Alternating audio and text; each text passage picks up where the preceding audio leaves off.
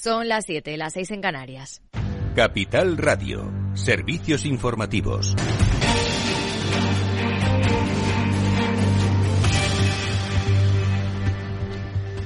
Buenas tardes. El presidente de Estados Unidos, Joe Biden, ha terminado hace unos minutos un discurso en Varsovia para conmemorar el aniversario del comienzo de la guerra en Ucrania. Kiev sigue fuerte, sigue estando orgulloso, resiste y sigue siendo libre, ha dicho. Ha asegurado que defenderemos la democracia, pase lo que pase, porque nos negamos a aceptar que el mundo sea dominado por el miedo y la fuerza. Ha reiterado el apoyo a Ucrania y ha sentenciado que la OTAN nunca se va a dividir.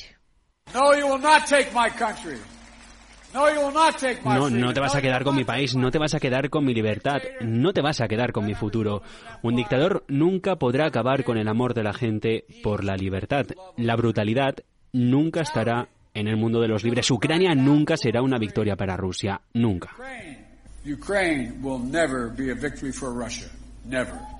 Biden ha destacado que Occidente no tiene como objetivo atacar a Rusia y que la guerra continúa por Putin. Precisamente en un día en el que Vladimir Putin ha anunciado que abandona el Tratado de Desarme Nuclear y apuesta por llegar hasta el final de la guerra, de la que responsabiliza a Occidente, pero que Moscú no perderá nunca en el campo de batalla. Asegura Putin que Rusia logrará paso a paso sus objetivos en Ucrania, al tiempo que califica de difícil el momento que vive el país. Pronuncio este discurso en un momento que todos sabemos que es difícil, un momento decisivo para nuestro país, un momento de cambios cardinales e irreversibles en todo el mundo. Los acontecimientos históricos más importantes que darán forma al futuro de nuestro país y nuestro pueblo, cuando cada uno de nosotros tiene una responsabilidad colosal.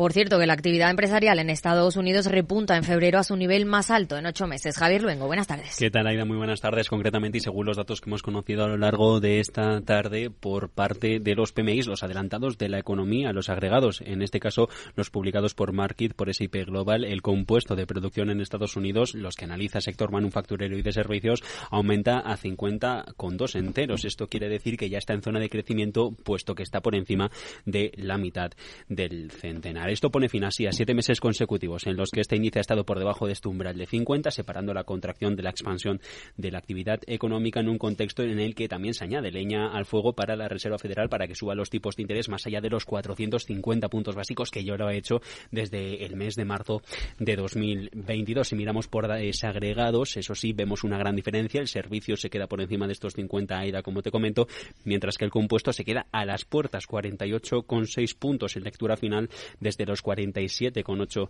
del mes de enero y si miramos al manufacturero, a lo que es la industria, una escasa demanda, una inflación que sigue retrocediendo, en este caso se queda sobre los 47,8. Gracias, Javier. Mientras que la presidenta del Banco Central Europeo, Christine Lagarde, ha asegurado hoy que los salarios de la eurozona se están recuperando después de que la inflación erosionara el poder adquisitivo y que no se está produciendo una espiral de precios y salarios. En España, día político con el cara a cara en el Senado del presidente del Gobierno, Pedro Sánchez, y el líder del PP, Alberto Núñez Fijo. Acusaciones mutuas y España está cansada de su gobierno, lo que pasa es que ya está bien. Ya está bien que Pedro Sánchez proteja a Pedro Sánchez. Ya está bien que la señora Yolanda Díaz proteja el espacio de Yolanda Díaz. Ya está bien que Podemos proteja a Podemos. Ya es hora que alguien se preocupe de proteger a los españoles por encima de todo, señor Sánchez. Pedro Sánchez ha admitido sus errores, pero ha atacado al PP. Dice que siempre está del lado de las élites lo que hacemos es defender a la mayoría social de este país, a la clase media, a la clase trabajadora de este país y, en fin, pues sí, cometemos errores, nos empeñamos en resolver esos errores, señoría, como es el que usted ha mencionado de la ley del sí es sí. Ahora bien, ustedes en esto, señorías, como en otras muchas cosas, nunca fallan cada vez que han tenido ocasión de poder posicionarse en beneficio de la mayoría o en beneficio de una minoría de privilegiados, han hecho lo de siempre beneficiar a la minoría elitista a la que ustedes siempre sirven. Claves del mercado.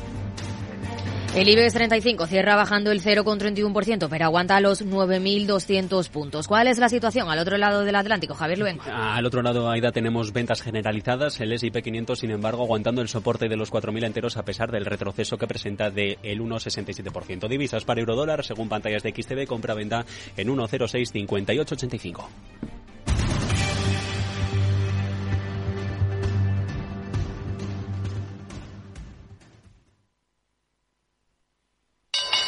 Si te consideras un apasionado de los mercados financieros y te interesa la bolsa, debes saber que comprar o vender acciones y ETFs con XTB no tiene ninguna comisión hasta 100.000 euros. Abre tu cuenta 100% online en 5 minutos. Un broker, muchas posibilidades. XTB.com. A partir de 100.000 euros al mes, comisión del 0,2%, mínimo 10 euros. Invertir implica riesgos. Si quieres conocer mejor las empresas con las que trabajas, empieza por Informa. Compruébalo con tres informes gratis, el nuestro para que nos conozcas más y los dos que tú elijas para tu negocio. Solicítalos ya en Informa.es. Informa, líder en información empresarial. Somos una comunidad que no necesita filtros, con seguidores de todas partes del mundo. Somos una red social unida, una tierra que avanza que crea y que cuida, con amigos que van mucho más allá del tiempo real. Una comunidad orgullosa de estar muy conectada con nuestra manera de sentir y nuestra manera de vivir. Feliz Día de Andalucía. Esta es tu comunidad. Un mensaje de la Junta de Andalucía.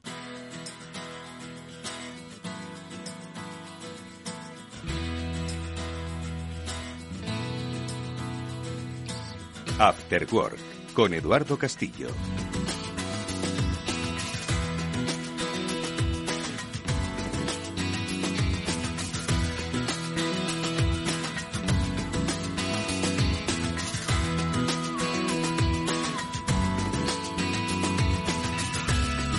Tal amigos? Buenas tardes, bienvenidos un día más a este After Work que ya comienza con todos vosotros aquí en la sintonía de Capital Radio y en el que vamos a hablar pues de economía y de la vida, que es lo que solemos hacer siempre en este día de la semana, aunque muchos de vosotros os da igual que sea martes, simplemente os habéis descargado el podcast y nos seguís. Bueno, a mí no, especialmente a Félix López, que nos acompaña nuevamente. Ahora le voy a saludar pues para charlar de economía, de economistas, de los que se van, de los muchos que se van, ojo, los que hicieron la teoría económica moderna, pues ya pues están, en fin, nosotros les estamos recordando a través de sus obras.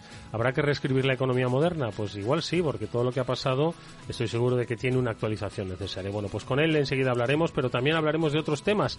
Eh, los que nos traiga también Javier López Bernardo, que se incorporará a nuestra conversación, y, eh, y otros temas como las propuestas en innovación en sectores específicos como el cuidado eh, de la salud o los servicios de los cuidados, cuidar a quien más lo necesita, porque va a haber dentro de unos pocos días una feria, que es la Feria Internacional de Innovación y Tecnología al Servicio de los Cuidados, que es FITECU, que se va a hacer además en Villar de Ciervos, en la Sierra de la Culebra, ahí en Castilla y León. Bueno, pues con su organizador, con Pablo Gómez, vamos a hablar sobre cómo se puede innovar en este terreno que va a ser muy necesario, tal y como está evolucionando la población, eh, eh, o digamos la pirámide demográfica de nuestro país. Así que, bueno, pues eh, tocaremos sobre este tema, sobre cómo, pues, oye, hacer un negocio innovador, tecnológico, apostando un poco por dar soluciones a, pues, a una circunstancia, a, una, a un escenario social, real, demográfico que tenemos que tener en consideración. Venga, vamos a, a, arrancar este programa. Están lleva los mandos de técnicos de este After Work. Os habla Eduardo Castillo. Vamos allá, venga, vamos.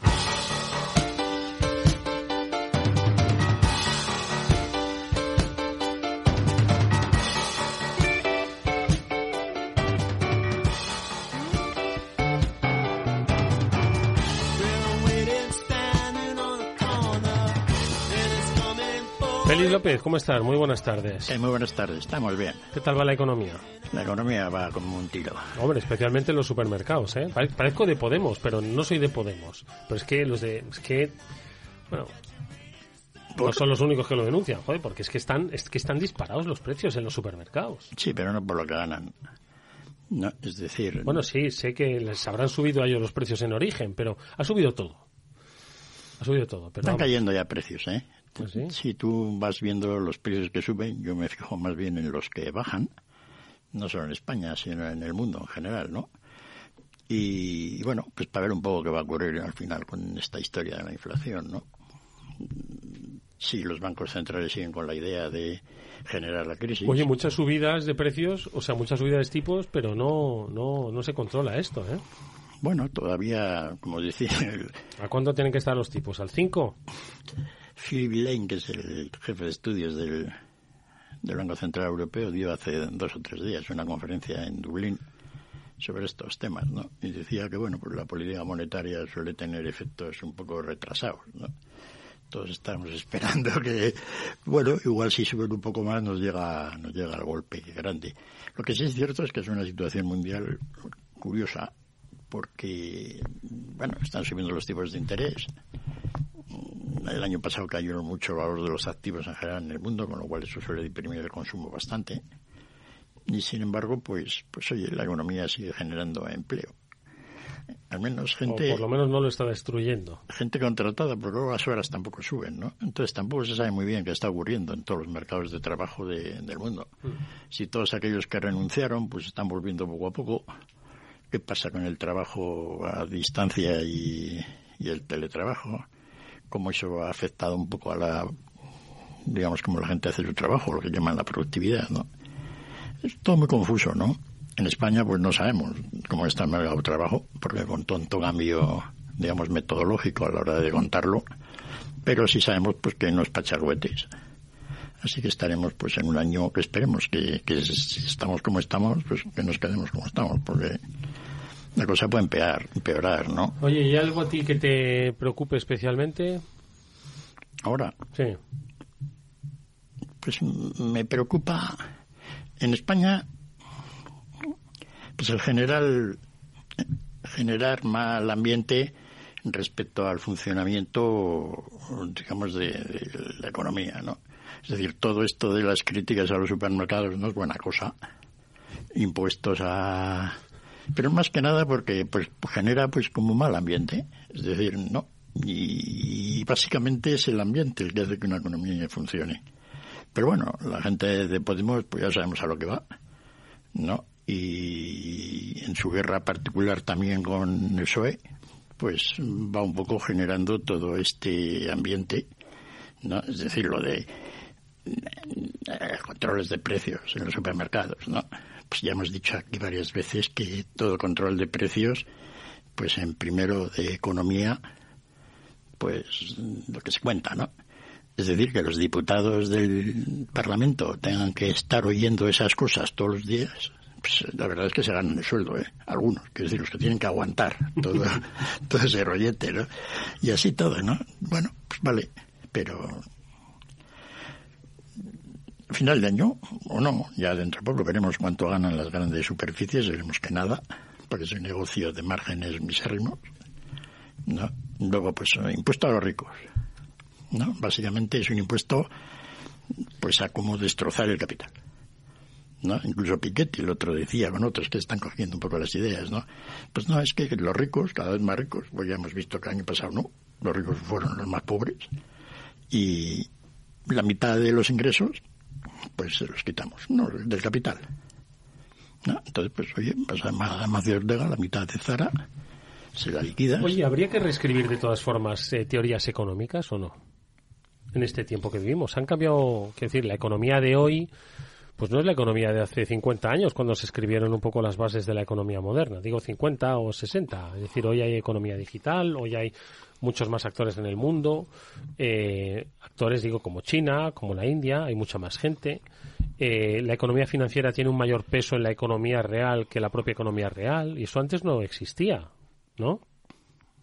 Hombre, todos estos cambios que tú has comentado así rápidamente, pues han ocurrido inciden mucho en cómo uno puede interpretar todo, ¿no? Lo que se tiene más que reescribir la economía es los efectos, digamos, sobre la teoría del capital de todas las nuevas tecnologías. Es decir, cómo el capital ya es capital, digamos, intelectual, ¿no? Y ya no son fábricas. Cómo eso encaja dentro del funcionamiento del sistema, tasas de beneficio, etcétera. En lo demás, pues no mucho, no. Es decir que, que bueno, el otro día estaba yo leyendo, pues, pues gente de la OCDE, etcétera, haciendo estudios sobre cómo había que analizar ahora el comercio mundial un poco como pues, con esto de las cadenas de suministros como redes, etcétera, ¿no? Como países que exportan, importan, etcétera. Bueno, la gente está haciendo intentos por ahí de alguna manera pues actualizarse un poco en cuanto a lo que has comentado de cómo ha cambiado el mundo, ¿no? En cuanto que puede influir en la ciencia económica no mucho, en la práctica sí, Pues que se hace pues con la situación económica, por ejemplo, el comercio con China. Teóricamente no da mucho de sí, pero en la práctica pues eso va a ser realmente digamos un poco la prueba de toque de los próximos años, ¿no? Que tiene que ver un poco con esto, ya porque China hasta ahora pues nos ha estado siempre ofreciendo productos pues baratos, eh, por línea, ¿no? En principio pues con los textiles, luego la electrónica, etcétera, de consumo. Poco a poco ha ido subiendo el nivel, digamos, el listón de, de, de su oferta exportadora y ahora pues nos encontramos aparentemente con el problema de los europeos y también en Estados Unidos de que auténticos sectores del futuro básicamente todo tiene que ver con el coche eléctrico, etcétera, pues que también lo estamos dejando un poco en manos de ellos, ¿no?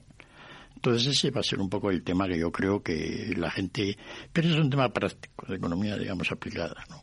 A nivel de teórico, pues no plantea más que, bueno, la mucha gente dirá que no hay que hacer nada, como hasta ahora, como ha pasado con los teléfonos móviles o con cualquier otra serie de las actividades que, digamos, los chinos de alguna manera y otros dirán que sin embargo pues oye que un cierto intervencionismo y, digamos fomento de las inversiones en nuevas tecnologías pues que se impone no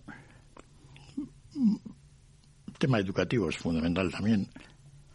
Qué educación vamos a tener en un futuro la idea general en el mundo es que el sistema educativo de casi todos los países pues es flojete para digamos los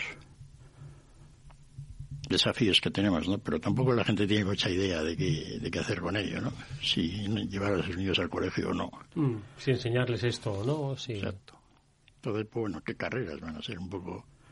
O sea, el concepto en sí de carrera, bueno, fundamental también en el futuro, que va a tener mucho, es decir, que cómo se va a organizar una economía pues con lo que vas a hablar luego con el invitado sobre los cuidados de la gente mayor. No cabe duda que esa cada vez va a ser una parte fundamental de la economía.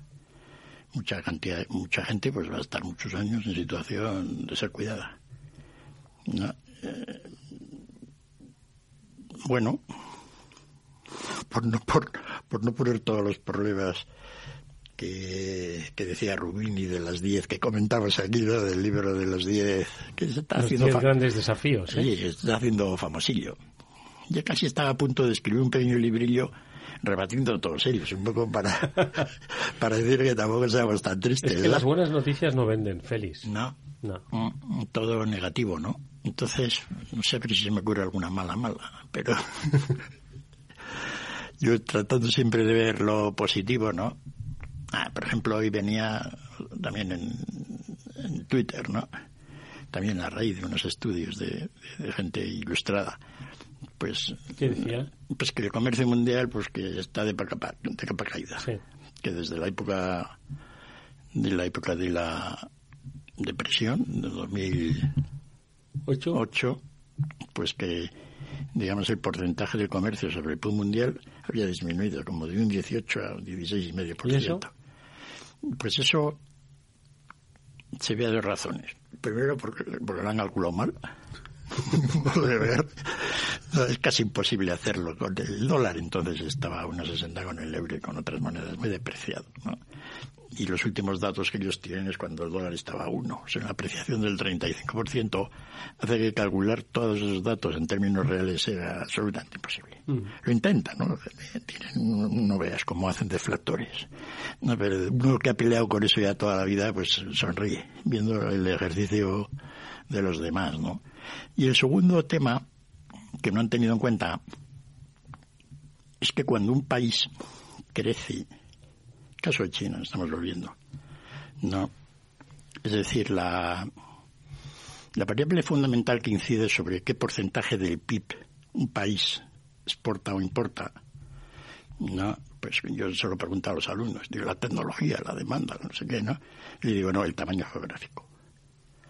Los países grandes exportan poco respecto al PIB y los países pequeños exportan mucho. Estados Unidos, Brasil, Australia exportan poco respecto a su país. Australia es un poco diferente. Y los países pequeños, Bélgica, Holanda, Singapur, no digamos, Hong Kong, importan muchísimo. España. España en tamaño medio. Pues somos un tamaño geográfico medio, ¿no? Hay varias... ¿Pero qué exporta Bélgica? El 90% del PIB. ¿Pero qué, pero qué exporta? Bueno, va un francés a Bélgica por la ¿Tú te acuerdas que un día hablamos de, de los belgas, que no conocíamos apenas a belgas? Belgas, no. Dijimos aquí dos famosos belgas. Sí, hay un famoso artículo de... de, de, de- ¿Le ¿Conoce usted algún belga? ¿Cómo se llamaba eso? Sí, sí, más o menos. ¿Te ¿no? acuerdas? Hablábamos de Jacques Brel y de Eddie Merckx. Yo ¿no? de- sí. Eh, Y, Bueno, ahora, ahora pues a Courtois y algún otro, ¿no? ah, bueno, pero por la vía futbolera. Y entonces, no, los belgas tienen una industria razonable en casi todas las cosas. Pero la idea de que exporten mucho respecto a su PIB es que, por ejemplo, un francés, Ujú. bueno, o un belga que exportan e importan, ¿no? Un belga se levanta por la mañana un sábado, se da un paseo y compra un croissant. Ujú. Claro, lo compra en Francia y se vuelve a tomarlo a su casa. Pues ya está importado, ¿no? Es decir, siempre hay mucho comercio.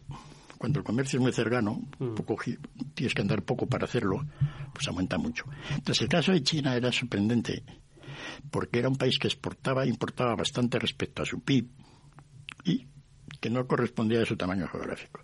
Y según ha ido creciendo el PIB chino, pues el, comercio pues ha ido ajustándose más a lo que debe ser y ha crecido menos. Entonces, simplemente ese acto chino, que no tiene nada que ver con que el comercio vaya mal ni bien, simplemente es el desarrollo normal de una economía, hace que los datos de esta buena gente pues estén sobrevalorados en 1,2 puntos o algo así he calculado yo. Así que al comercio mundial no le pasa nada, de momento, aunque pues oye, los nubarrones pues son muy abundantes, ¿no? ¿Qué ocurrirá con el comercio chino? ¿Qué ocurrirá con, no digamos ya, pues con todo el petróleo, gas, etcétera, energía y otra serie de, de cosas, ¿no? Pero de momento, la globalización, dice, pues que está corriendo, pues no, sigue igual. Afortunadamente, todo el problema de las cadenas de suministro que teníamos hace un año, los barcos allí en cola. Ahora hay una nueva, hay una versión moderna de la cola de barcos. ¿En dónde? ¿En el eh, puerto de Los Ángeles? ¿o qué? Es decir, el puerto de la ya no. Ahora son los, los barcos que han alquilado los rusos y comprado para llevar su petróleo desde, pues nada, desde el Golfo, allí, desde Leningrado hasta, pues hasta la India, ¿no? Entonces, pues antes el petróleo ruso lo cargabas en un barco relativamente grande y lo llevabas a Alemania, Holanda. Era un paseo ya, pues oye, ¿verdad? Enseguida volvías y hacías otro. Ahora no, ahora el barco, por esto de las sanciones, etcétera, pues tiene que ir hasta, hasta Bombay. ¿no? Con lo cual la cosa se complica. Da un buen rodeo, Da sí. un buen rodeo porque...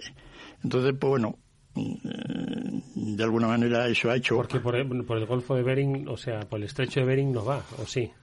No. Por arriba, Sí. por... ¿Por dónde va? No. Tiene que ir por, por Europa y por El, Gibraltar. ca- y- el cambio climático está haciendo Bueno, que la parte, digamos, de ir por encima, ¿no? Salir de Murmansk o toda aquella zona, ¿no? sea más sencillo que antes, ¿no? Sí, pero no, necesitarías por pocas del año ir con rompehielos, etcétera, todavía. Bueno, vamos a saludar a gente que ya se va incorporando. Venga. Después del trabajo, After Work, con Eduardo Castillo, Capital Radio.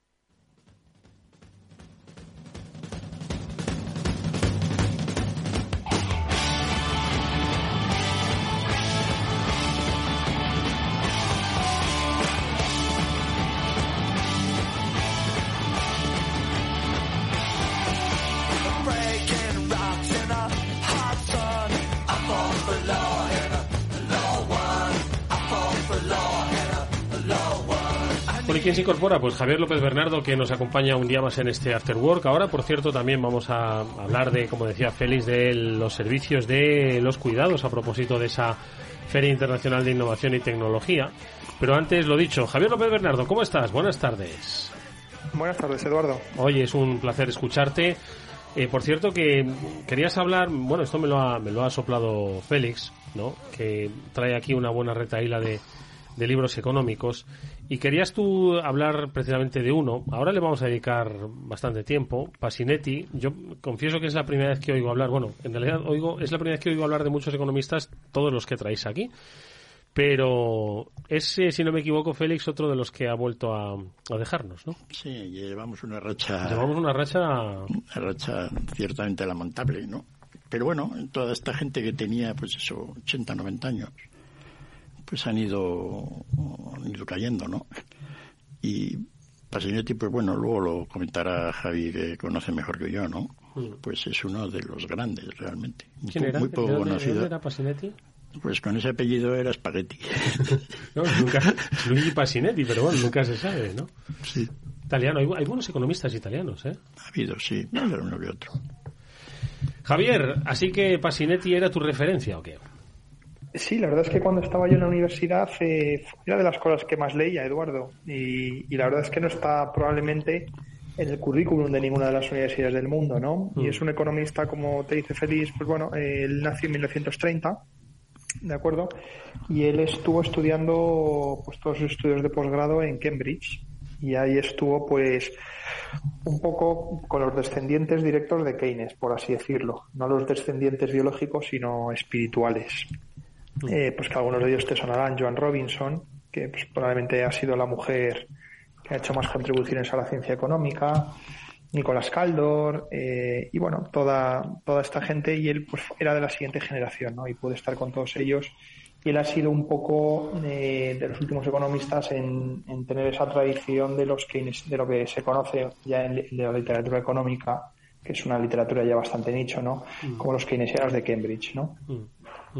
Y luego, luego volví a Milán y bueno, eh, yo tuve el honor de hacer la, página de Wikipedia. Madre mía, eh, Javier, no es un honor, pero si esto es una tesis doctoral. O sea, lo que hay aquí, si uno pone Luigi Pasinetti en, en Google, la primera entrada es la, es la entrada de Wikipedia. Y bueno, me parece, vamos, que es que es está completísima, Javier, con fórmulas matemáticas, con referencias. La hice ya hace algún tiempo, Eduardo, cuando acabé la carrera con 23 años y, la verdad es que, bueno, conté con su ayuda, yo le envié todo el texto escrito y luego el medio comentarios, ¿no? Y son, él ha hecho muchas contribuciones que ahora, te comentaré rápidamente algunas de ellas. Y, la verdad es que yo siempre lo he comentado a Félix, la, Wikipedia ahora ha crecido mucho, ¿no? En estos, en estos 12 años, pero en aquel entonces era muy raro encontrar páginas de economistas tan completas, ¿no? A ver, tienes páginas de economistas muy completas como la de Marx. Marx ha sido pues probablemente el economista más importante de todos los tiempos por el impacto que ha tenido, ¿no? Mm. Este es o no de acuerdo con sus ideas, pero a nivel de impacto, pues, otro economista ha sido Keynes, eh, Hayek, eh, Adam Smith. Algunos de estos, la página que tienes en Wikipedia, pues claro, por ejemplo, la página de Keynes habla mucho de su vida personal. la vida de Keynes fue, muy rica, claro. Entonces, contra esos monstruos no puedes competir, ¿no? Contra ya en el terreno pues ya de economistas teóricos eh, pues aclamados, pues sí, yo creo que las, la página pues, que hice, en que hice de en su día es todavía de las más de las más pues, extensas, ¿no? Escucha, ahora nos vas a hablar de la aportación económica, de cómo, yo es lo que siempre me gusta preguntarle a Félix, cómo las teorías, en este caso de Pasinetti, nos han afectado en nuestro día a día, en nuestra vida económica. Ahora nos lo cuentas, pero antes déjame, Javier, que quiero acercarme a la Feria Internacional de Innovación y Tecnología al Servicio de los Cuidados, que en un par de días va a celebrarse en eh, Villar de Ciervos, y quiero saber ¿Qué van a ver en esta feria? Y sobre todo, ¿dónde ponemos el foco? Eh, como digo, la demografía, la pirámide demográfica en España va a requerir de que pongamos eh, el foco de atención en esta y otro tipo de economías vinculadas.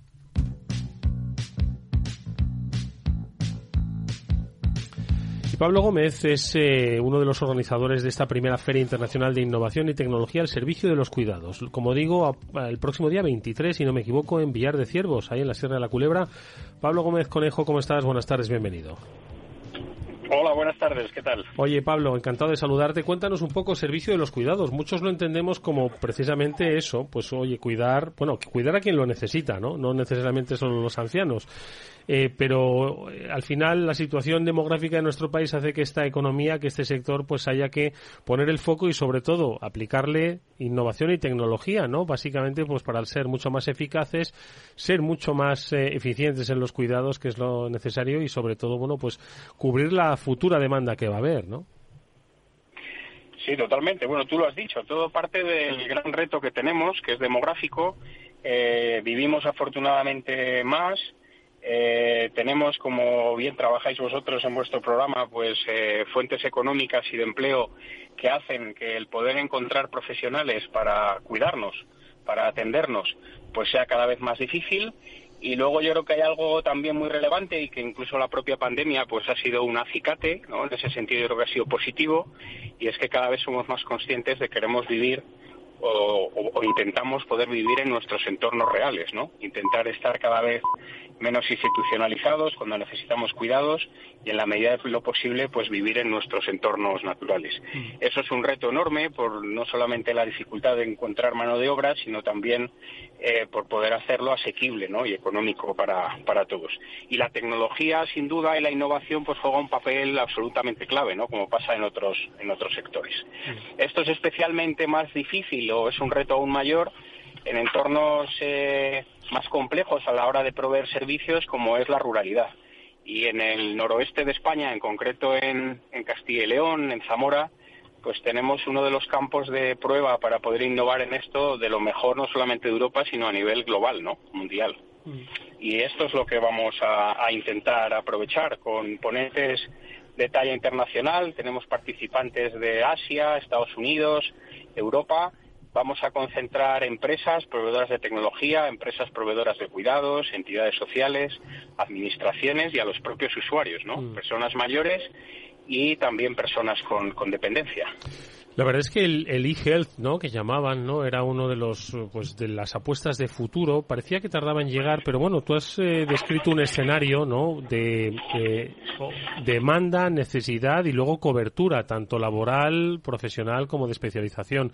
Y aquí en este gap, ¿no? Que inevitablemente se va a producir, la tecnología entiendo que es la que va a jugar el papel fundamental. Y tú lo has dicho, en esas áreas pues eh, más rurales donde mm, pues oye no hay quizás eh, todos esos servicios no de cuidados que tenemos en, entornos urbanos como puede ser Madrid o, las grandes ciudades no y entiendo que este es que esta va a ser la clave no teleasistencia bueno yo digo solo teleasistencia pero entiendo que hay muchos escenarios tecnológicos y de innovación que aplicar al servicio de los cuidados no Sí, en cuanto a tecnologías tenemos cuatro ejes principales, ¿no? Uno de ellos y quizá muy atractivo ahora por todo lo mediático que es también, que es toda la parte de robótica, ¿no?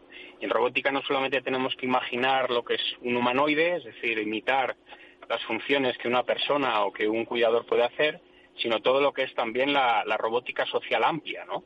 Con los, los chatbots, eh, ahora está muy de moda esto que hemos, eh, hemos ido probando, ¿no? De la, de la inteligencia artificial a nivel de audio, a nivel de búsquedas, bueno, pues en esto, en, los cuidados y sobre todo en la prevención, se juega un papel importantísimo. ¿no? Esto combinado con inteligencia ambiental, con poder tener sensórica que no sea invasiva, que cuide mucho la ética de los cuidados, en los domicilios a un coste realmente barato, pues puede permitir que podamos prever situaciones de peligro, anticiparnos a situaciones de soledad no deseada, de posible riesgo para la persona que pueda vivir sola o que necesite apoyos, y de esa manera poder hacer un poco lo que hablábamos antes, ¿no? Que la persona pueda seguir viviendo en su entorno. El impacto, como tú decías, en el territorio es muy alto porque no solamente hacemos que esa persona ya con una edad o con unas necesidades de apoyo siga viviendo en su entorno, sea urbano o rural, sino que además va a permitir que tengan los servicios cerca por mucho que la tecnología pueda ser una herramienta, no va a sustituir al hombre nunca. Mm. Y si conseguimos tener a estas personas en sus territorios, pues eh, haremos que haya economía alrededor, ¿no? No solamente de quien le presta los cuidados, sino también de los empleos indirectos que hay. Mm. Ahora mismo, en los proyectos piloto que se están desarrollando en, Castilla y León, en concreto en Zamora, eh, hemos estudiado, ya llevamos un, un rango de unos 18 meses, atendiendo, apoyando a personas en su domicilio, con algo más de lo que es la ayuda a domicilio, ¿no? Lo que es la asistencia personal en las cosas que necesitan y por cada persona que se atiende se crean 0,6 puestos de trabajo, ¿no? De personas que tienen que vivir en ese territorio. Mm. Con lo cual el impacto, el impacto en el reto demográfico es importante. Y lo que pretendemos en la feria es acercar también un poco a lo que tratamos dentro del Cluster Civic, que es la parte de la investigación, de la ciencia, de la academia, de los centros tecnológicos y de las empresas que ya por fin pues están viendo en la parte de los servicios y los cuidados y en los servicios sociales, como se veía antes en la parte de sanidad, mm. pues un sector donde invertir y donde adaptar las tecnologías para generar también desarrollo socioeconómico. Mm. Pues yo creo que es una interesantísima iniciativa, FITECU, esta Feria Internacional de innovación y tecnología eh, para los servicios de, los cuidados y que va a tener lugar, como hemos dicho, eh, pues a finales de esta semana. Yo creo que es una oportunidad. Oye, quien se anime no solo va a comer bien, se tiene que abrigar. Eso sí, si es en Zamora, seguro que, bueno, igual hace un poquito mejor temperatura, que estos días se está aflojando un poco el frío. 23, 24 y 25 de febrero.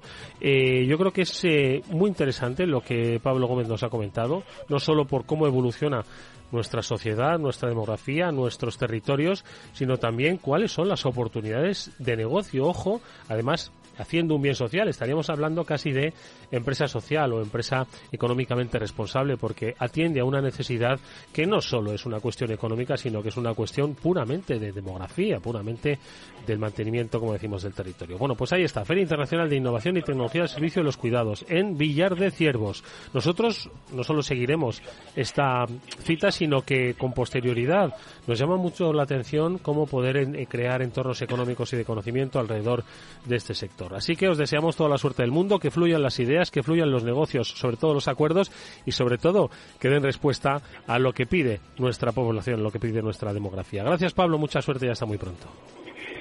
Muchas gracias. Solo recordar la página web de la feria que es www.fitecu.es. Todavía hay alguna plaza por si hay alguien interesado y encantados de contaros un poco después el balance y el futuro, que esta es la primera edición. Pues muchísima suerte, Pablo, y hasta muy pronto. Gracias.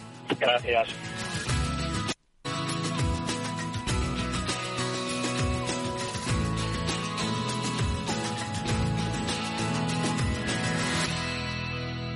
Eduardo Castillo en Capital Radio, After Work.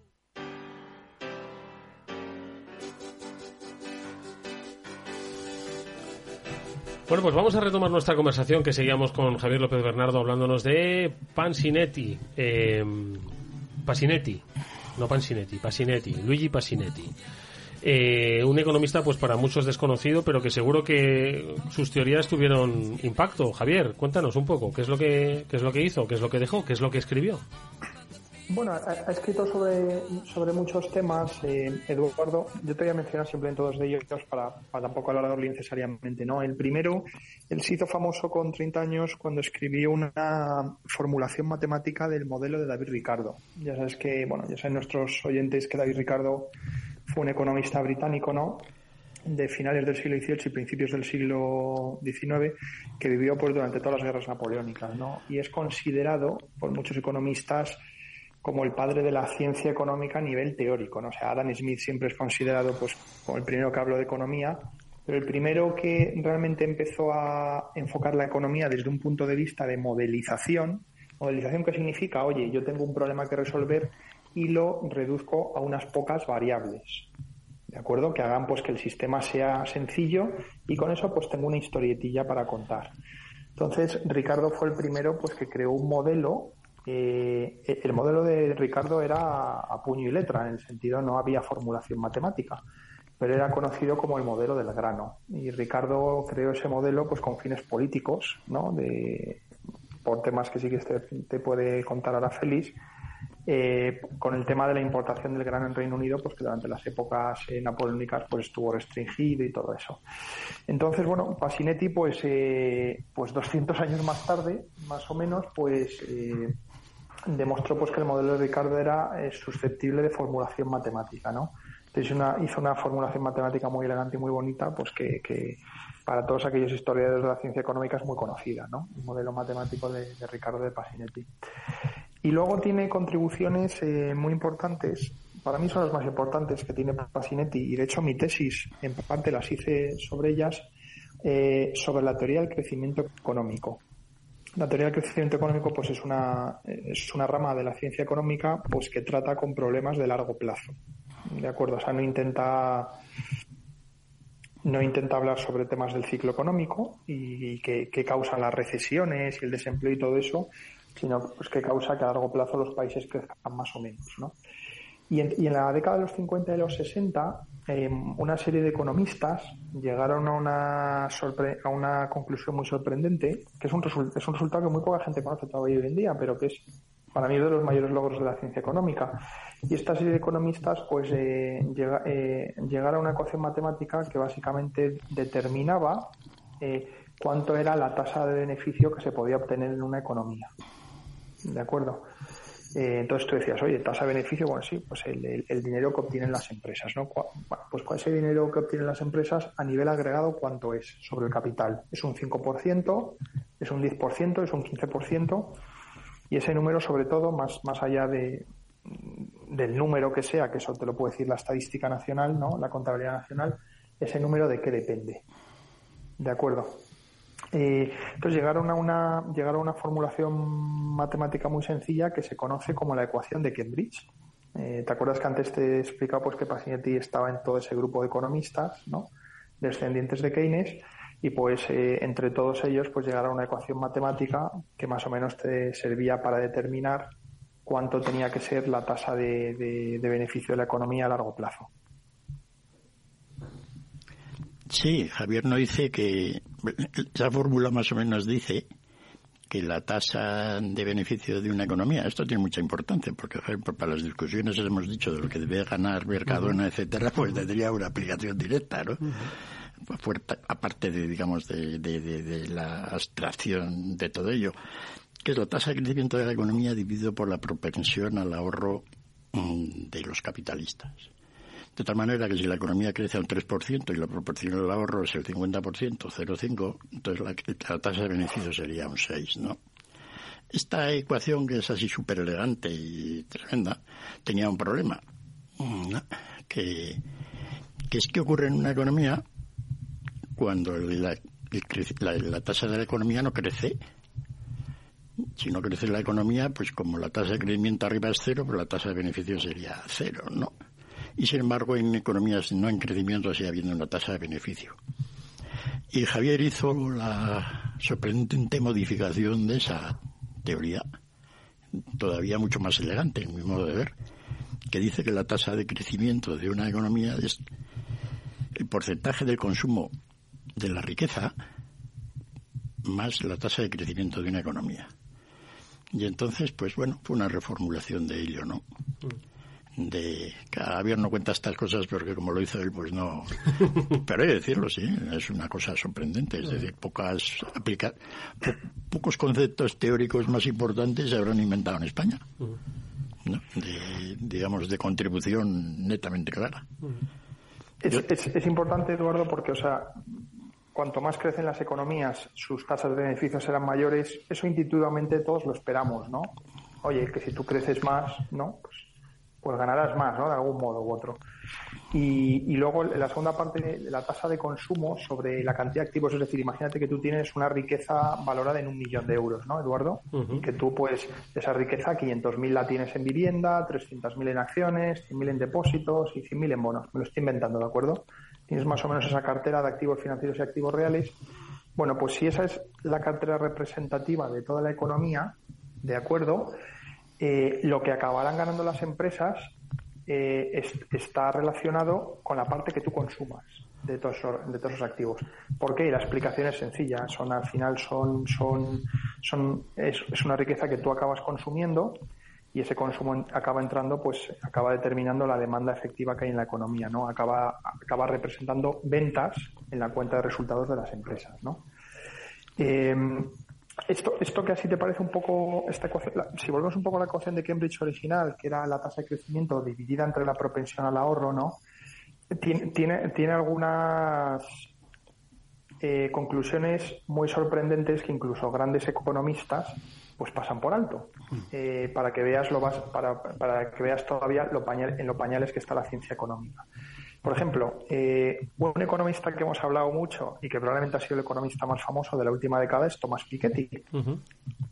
¿Te acuerdas, no? Sí, sí, nos acordamos, nos acordamos. Y una, y una de las tesis, eh, una de las tesis que decía el libro de Piketty es que como la tasa de beneficio históricamente en todas las economías capitalistas, ¿no? Era uno de los eh, descubrimientos empíricos que había hecho. Había, este hombre había cogido datos y veía que en Francia, en Estados Unidos y en otras economías que en, los últimos 150 años había sido así. Decía, como la tasa de beneficio de las economías ha sido históricamente más alta que la tasa de crecimiento de las propias economías, ¿no? Pues eso significa que el capital está creciendo a tasas superiores que a las, a las del crecimiento de la economía. Claro, si tú ganas desde un punto de vista individual, si tú ganas un 15% todos los años, por ejemplo, pues claro, tu capital está creciendo al 15%, ¿no? Entonces Piketty decía, joder, si las economías han crecido al 3 y la tasa de beneficio ha sido el 6, pues el, el, capital ha crecido al 6 y, el, y las economías al 3. Eso es insostenible, ¿no? Entonces, desde el punto de vista de Piketty y muchos economistas, la situación natural a largo plazo de las economías es que la tasa de beneficio sea idénticamente, sea idéntica a la tasa de crecimiento.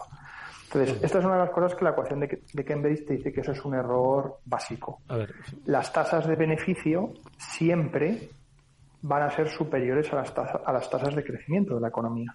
Bueno, ¿Y, cuál es la ¿Y cuál es la diferencia? La diferencia es simplemente la proporción que se consuma de la riqueza. ¿De acuerdo? Entonces, este paper, esta crítica a Piketty, de hecho la escribimos Feliz y yo, fueron de las primeras críticas que escribió sobre Piketty. Eh, la, la, publicamos en un journal, por supuesto, y, nosotros creemos que es, no es una crítica a todo el trabajo de Piketty, porque hay una parte empírica, que eso es lo que es, son datos, y eso es una labor impagable, pero sí que es una crítica demoledora a toda su contribución eh, teórica. Y, la, guerra que se va a plantear sobre los impuestos a la riqueza, no que se va a plantear en las próximas décadas, va a ser, digamos, la discusión fundamental en la ciencia económica y en la práctica, pues va a estar centrada alrededor de todo esto, ¿no? O sea que no son bobadas, digamos, de alguna manera son parte muy central de, la ciencia, ¿no? Que tuvieron su origen, pues, en, Pasinetti, ¿no? Y la gente del grupo de Cambridge, ¿no?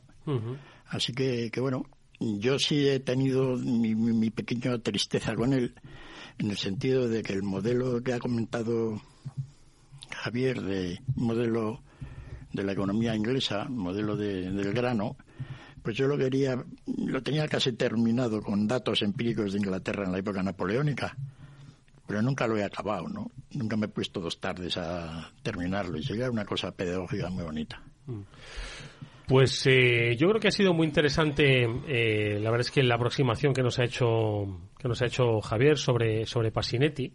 Eh, vamos conociendo nuevos economistas pero te confieso que, que complicado, ¿eh? Complicado entender esto de las fórmulas y tal, ¿eh? Bueno, es una ciencia complicada porque mira este libro, ¿no? Cambio estructural y crecimiento económico. Lo que hemos hablado de cómo entender la economía con nuevas ciencias, con nuevas tecnologías de la información, etcétera, el economista que lea este libro tiene herramientas muy potentes para ordenar su pensamiento, ¿no? O sea que no es que de, de alguna manera directamente solucione ningún problema, pero Pasinetti ha dado andamiaje a montones para que el resto de los humanos, no tan listos como él, pues podamos pensar con mayor precisión. ¿no? Oye, eh, Félix, eh, por cierto que le agradecemos a Javi López Bernardo que, nos haya acompañado, que se ha tenido que, marchar. Eh, ¿Hay algún libro para, para mortales? Para mortales. Es decir, que, que explique, ¿no? ya lo hemos hablado en más de una ocasión tú y yo, que los periodistas escriben buenos libros de economía, contando lo que ha pasado, ¿verdad? Y además que lo traducen muy bien, ¿no? Pero hay algún libro de economía, pues eso, que explique, pues esto, lo del crecimiento, lo del el ahorro, el capital, el, lo que unos dicen que es cierto y otros que no. Hay buenos libros. Lo que pasa es que la ciencia económica. No hay con la ciencia económica. Pues mm, lleva su esfuerzo. ¿no? Es decir, y todo lo que sea pues muy elemental, pues normalmente se queda ahí. ¿no? Entonces, pues, bueno, voy a hacer un listado un poco de los libros que yo creo que pueden ser, digamos, razonables pues para los periodistas que quieren empezar a aprender un poco de, ciencia económica sin tener que estudiarse un tomo de introducción a la ciencia económica, que es lo que estudian en primero, ¿no? Son libros de unas 500, 600 páginas que, pues oye, a mucha gente les asusta de entrada, ¿no? Hay un librillo de, de, de sí, pensando de Sí, de los premios Nobel de Economía de hace tres años, el matrimonio, el indio, y que yo creo que es un libro muy adecuado. Libros de Thomas Sowell también, ¿no? Eh, voy a hacer una coleccioncilla de, de los librillos así. que yo considero un poco más un poco más digeribles, ¿no? Sí, porque incluso mm, libros que tratan un poco de explicar el sistema capitalista desde el punto de vista, digamos, no absolutamente liberal, sino un poco más de socialdemócrata, etcétera, terminan siendo complicados. Bueno, vamos despidiendo el programa, que nos tenemos que marchar. Venga.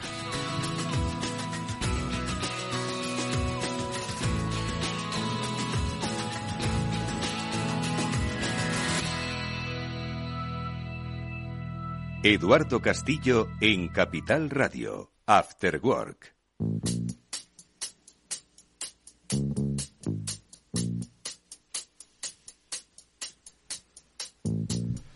Bueno, pues sí, me hubiese gustado que hubiese estado Chimo Ortega en el programa de hoy. Nos ha quedado un programa muy de clase económica, ¿eh? muy de masterclass económica. Sí. Pero bueno, Pero bueno, nuestros es oyentes si- son así. No, Ojo. y es que si no, no lo va a contar nadie en España. Me parece Es muy bien que le hayamos hecho el no, recuerdo a es Pasini. decir, no un personaje como este, pues que nos haya dejado y que pase, digamos, desapercibido, pues no.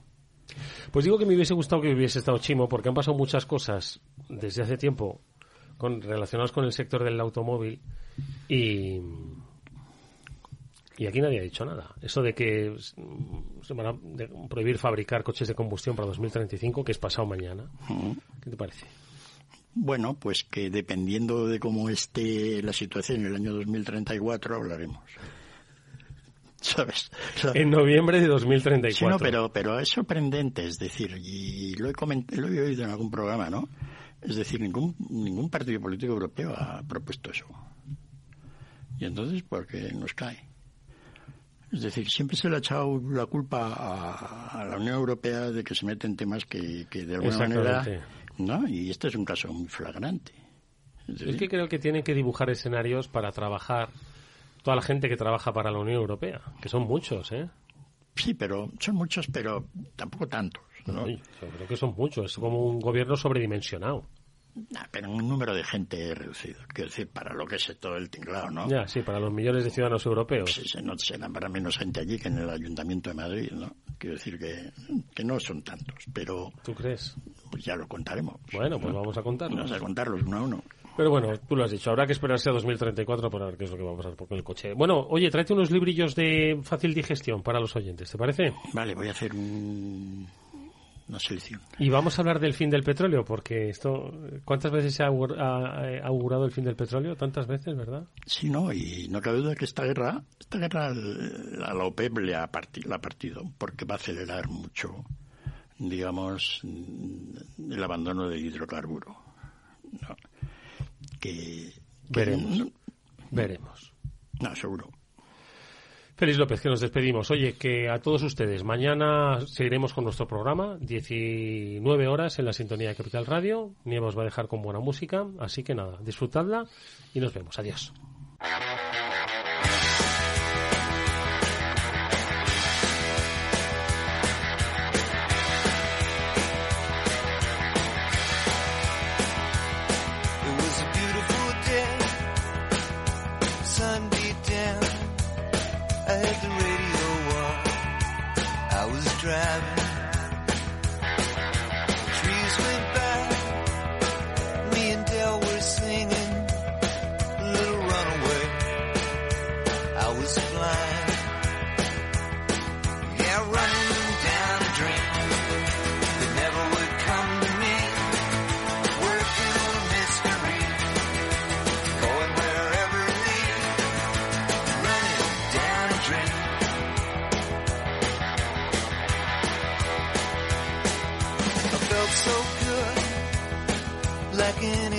Anything possible.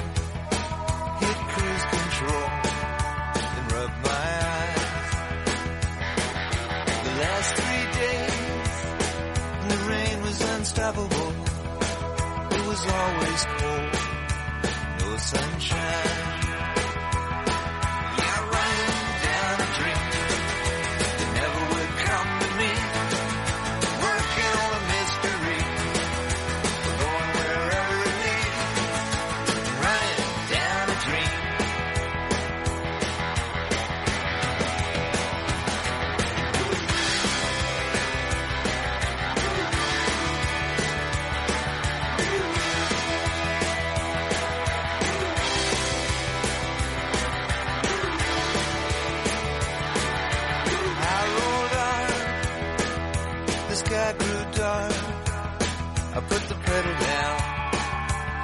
sometimes.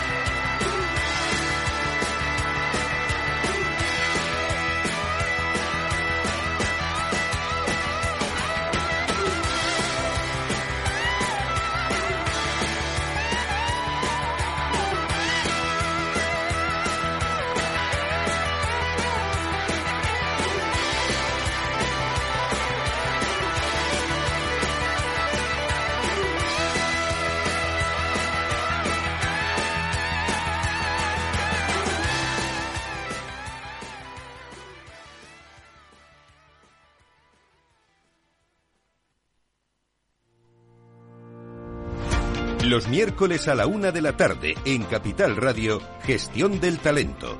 El escaparate de la formación para el empleo. Expertos formadores, agentes sociales y representantes de la Administración se dan cita en este espacio para impulsar el valor de la formación y el talento. Un espacio de Fundae, la Fundación Estatal de Formación para el Empleo, dirigido por José Joaquín Flechoso.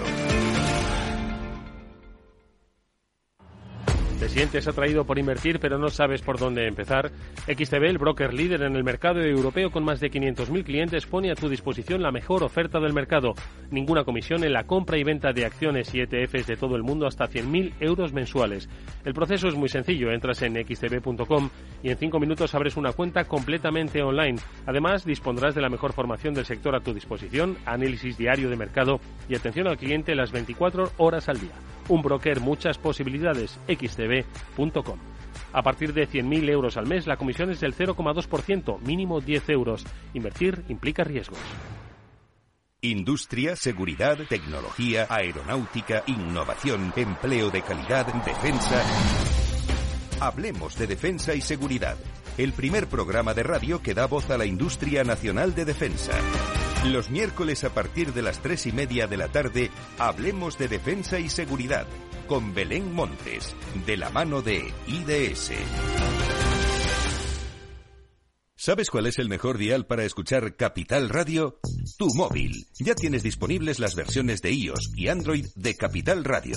Y si quieres escucharlas en tu coche, lo tienes muy fácil. Empareja el Bluetooth de tu coche con tu móvil o tableta, entra en la app de Capital Radio y ya lo tienes. Escucha Capital Radio en digital. Y si te preguntan qué escuchas, no lo dudes.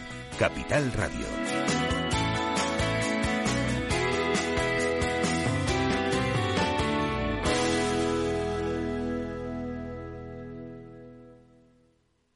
¿Qué es ir más allá? Con Arval podrás llegar donde te propongas de la forma más sostenible y darle a tu empresa todas las soluciones de movilidad que necesite, asesorando con las mejores opciones de movilidad para las distintas necesidades de tu flota, con vehículos electrificados, bicicletas, coche compartido. Arval, la transición energética arranca aquí. Más información en arval.es. Madrid, 103.2 FM, Capital Radio. La unidad de pediatría del Hospital HLA Universitario Moncloa es un equipo experimentado de pediatras de diferentes especialidades, equipamientos diagnósticos, urgencias pediátricas 24 horas y hospitalización. Pide cita al 917-581-196. HLA Universitario Moncloa, tu hospital privado en Madrid, Avenida de Valladolid 83. Si quieres estabilidad en el empleo, poder conciliar tu vida laboral y asegurarte una pensión para cuando te jubiles, debes escuchar Empleo Público. Todo lo relativo a las oposiciones, convocatorias, consejos para preparar las pruebas y la opinión de expertos de las administraciones públicas y de la formación. Los miércoles a la una y media de la tarde en Capital Radio tienes una cita con Empleo Público, con José Joaquín Flechoso.